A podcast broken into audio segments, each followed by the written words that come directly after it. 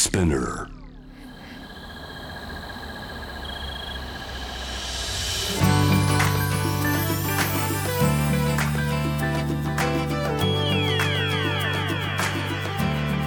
ENEOS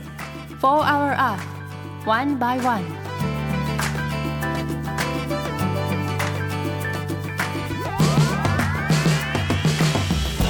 エネオス4 Hour Earth 1 by 1ナビゲーターの堀田茜ですこの時間はより良い未来に向けてさまざまな取り組みをされているゲストを招き新たな社会常識の一つとなる SDGs について皆さんと一緒に理解を深めていく時間です。本日のテーマは目標12作る責任使う責任です。今回ピックアップするのは新しいダイヤモンド。美しい輝きの一方で環境破壊や労働者問題も背景にあるとも言われている天然のダイヤモンド。そんな問題を解決に導くサスティナブルな新しいダイヤモンドとは私もジュエリーは触れる機会が多いのでより良い未来を作るダイヤモンドすごく気になります。ゲストの方にこの後伺っていきたいと思います。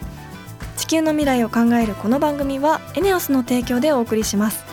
エネオスは2040年までに自社で排出する CO2 の量をさまざまな取り組みからプラスマイナスゼロにするカーボンニュートラル企業を目指していて私たちの未来に不可欠な脱炭素循環型社会の実現に向けて具体的な取り組みをされているそうなのでそのあたりも番組で分かりやすく紹介していきたいと思います。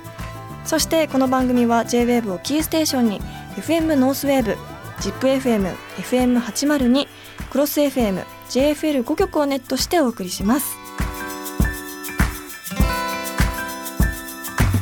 ENEOS 4 Hour Earth One by One This program is brought to you by ENEOS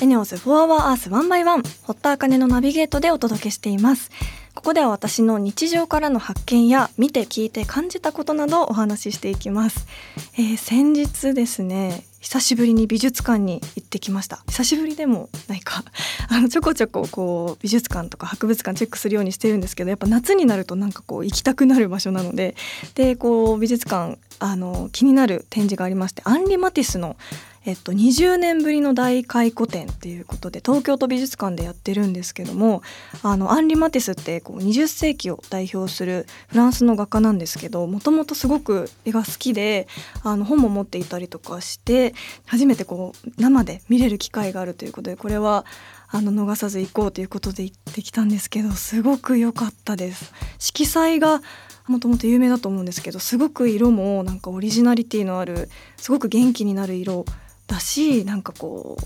晩年のあの切り絵の作品だったりとかがすごく好きでなんか遊び心もあるんですけどなんかこうすごい唯一無二のオリジナリティがあって見てるだけで元気になる作品がすごく多くてこう自分のお家にも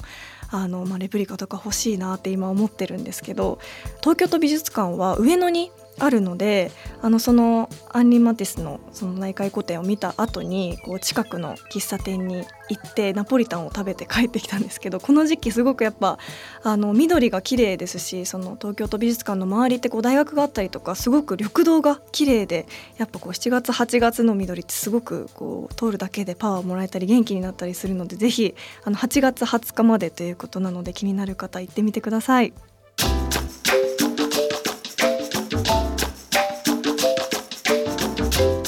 ENEOS 4 Hour Earth One by One.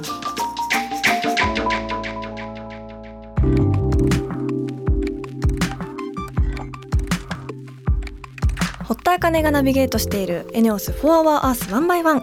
今回はダイヤモンドのサスティナビリティを高める株式会社 Q 渡辺静香さんとリモートでつながっています。よろしくお願いします。よろしくお願いします。まずは渡辺さんが勤めている株式会社 Q についてご紹介します。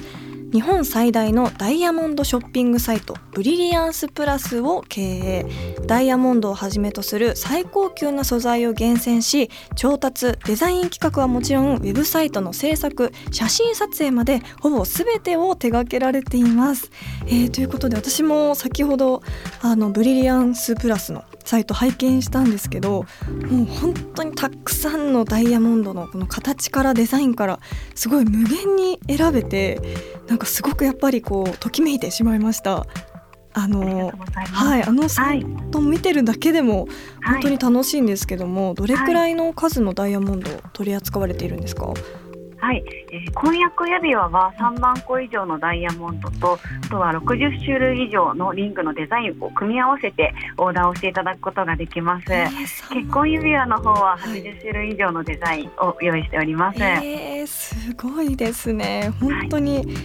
あの形もこんな形があるんだっていうぐらいそうですね。見てるだけでも勉強になりました。うん、ありがとうございます。はい、ダイヤモンドの種類もこう丸いものだけではなくて、ハートだったりとかこう洋梨型みたいなペアシェイプというものも選べたりするので、はい、すごくこう楽しんでいただけるんじゃないかなと思います。本当ですね。はい、そしてあの今回サスティナブルな新しいダイヤモンドのお話を伺えるっていうことなんですけど、はい、と現在その天然ダイヤモンドっていろんな問題抱えていると思うんですけど、どういったものが多いんでしょうか？はい、えーとまあ、まず前提としてやはりこうダイヤモンドというのは地球上のこう限りがある資源ですので生産量というのはまあ減少傾向にこう転じているなんていうふうに言われているんですね。でこうやっぱりいつかなくなってしまうものを採掘し続けるというところは、まあ、そもそもサステナブルではないというところですね、とその問題というところで、まあ、採掘におけるこう環境破壊みたいな点も指摘はされ続けています。例えばこう採掘するためにこう山を削ると、まあ、その地形というのは戻らないですし、あとはその削られた穴っていうところにこう水が溜まってしまって、少しこう周囲の土地に影響が出るみたいなケースもあったりっていう話はあります。そして私昔あのブラッドダイヤモンドっていう映画を見たんですけど、はい、それで結構労働環境も過酷なんだなと思ったんですけど。そうですね、はい、はい、あのやはりそういう児童労働だったりとか労働環境みたいなところの問題も、うん、やはりこう完全にクリアできているというところまで今言い難い状況なのかなというところですね。なるほど、はい、そういったその問題の解決にもつながる新しいダイヤモンドがあるっていうことなんですけどそれはどういったダイヤモンドなんですか、はいはい、今回私たちが取り扱いを始めたのがラボグロウンダイヤモンドというものになります、うん。はい、名前の通りラボですので研究所でグロウン育てられたダイヤモンドというものになります、うん。う。ん、研究所で育てられたダイヤモンド、はい、えー、それがどういった点でサスティナブルにつながるんですか？はい、えっとまあ、ラボグロウンのこうメーカーというのは世界中にたくさんあるんですけれども、うん、今回私たちがお取引をするのがアメリカの WD ラボグロウンダイヤモンド社というところになります。はいはい、でこちらの会社では2020年に世界で初めて、えー、カーボンニュートラルクライメートニュートラルのダイ、えー、ラボダイヤの生成に成功しております。でそもそもそうですねあのラボで生成するという時点でこう持続可能というところもありますし、あとはこう生成工程においても環境へ配慮されているという点でサステナブルだというふうに考えています。そもそもあのダイヤモンドを作るってどういうことなんですかね、はいはい、あの私もやはりこうどうやってこう人の手でラボグロウって作るんだろうっていうふうに思っていたんですけれども、はい、えっと、シート状のですね種と言われるものを真空装置に入れるんですね。でそこに、えっとまあ、プラズマを発生させて炭素をこう付着させて生成しているというふうに聞いています。だいたいまあ期間も数週間程度であのできるということです。すごい。その種は、はい、何でできてるんですか？あもうそれはこの WD 社がオリジナルでこう作っているというか、えー、あのはいものだそうです。はい。そうなんですね。はい。その輝きとか透明度とかってこう実際の天然ダイヤモンドと比較してどうなんですか？はい、あのそもそもやはりその成分とか結晶構造というところも天然ダイヤと変わらないですし、えー、と実際にまあ私たちもやはりこう見た目で、えー、と並べてみて比較というのもしているんですけれども、うんはい、全くやっぱりわからないですね。そうなんですね。はいそれがわからないんだったらそんなね、はい、環境に優しい方がいいですよね。そうですね、うん、はい。あの日本初上陸のそのカーボンニュートラルな人工ダイヤモンドっていうことなんですけど、そもそもなぜこのブリリアンスプラスで取り扱おうと思ったんでしょうか？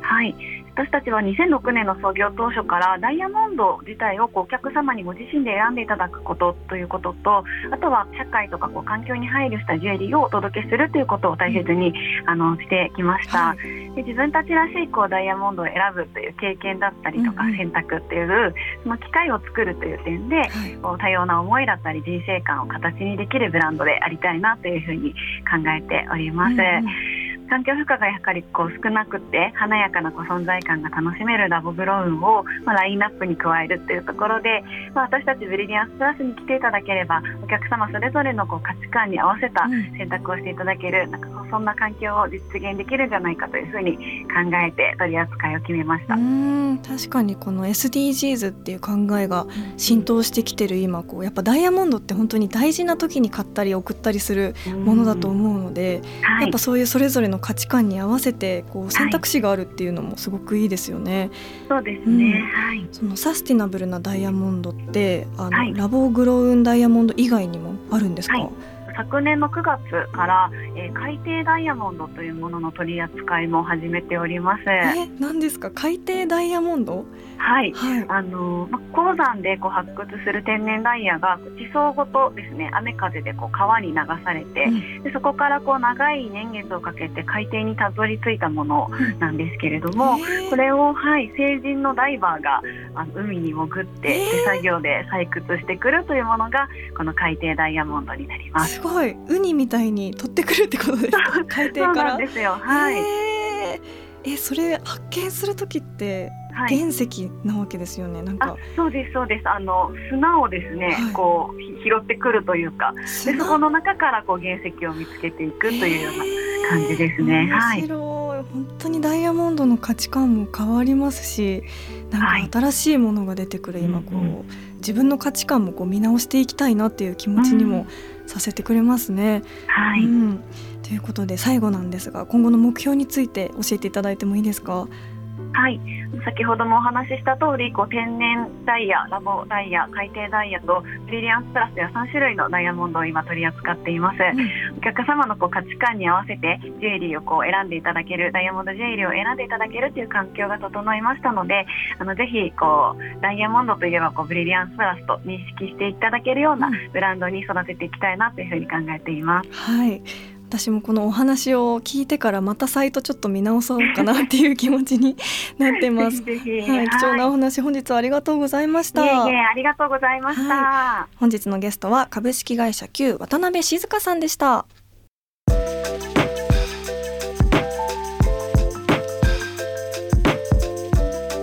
エネオス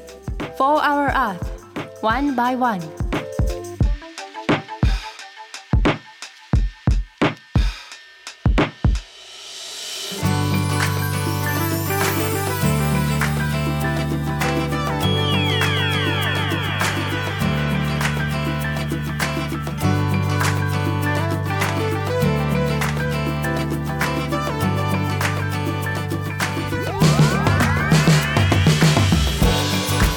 ス4 Hour Earth 1 by 1そろそろエンディングのお時間です。ここで私からのお仕事の活動報告です。来週7月25日火曜日夕方6時25分から放送のテレビ東京ありえへん世界に出演しています、えー、たくさんの衝撃映像が見れると思います。ぜひ見てください。そして26日水曜日深夜3時20分からはドラマ私と夫と夫の彼氏第9話が放送です。えー、もういよいよクライマックスということで最後までこの私と夫と夫の彼氏の3人の関係性がどうなるか最後まで見届けていただければ嬉しいです。よろしくお願いします、えー、ということで今回はダイヤモンドのお話伺いましたが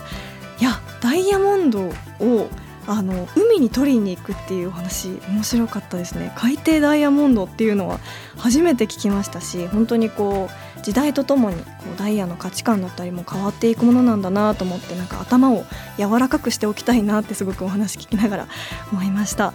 えー、ということでリスナーの皆さんも SDGs に関する疑問や質問普段している SDGs の取り組みなどあればぜひ番組まで教えてください。メールはホームページにあるメッセージトゥースタジオからツイッターは番組名を検索して「4 Hour Earth」の頭文字「ハッシュタグ #FOE813」をつけてどんどんつぶやいてくださいメールでのメッセージを採用された方には地球にも優しいバナナペーパーを使用した番組オリジナルステッカーをプレゼントいたします。なおステッカーを希望の方はメールに住所とお名前の記載をお忘れなく。それではまた来週この時間にお会いしましょう。ここまでのお相手は堀田茜でした。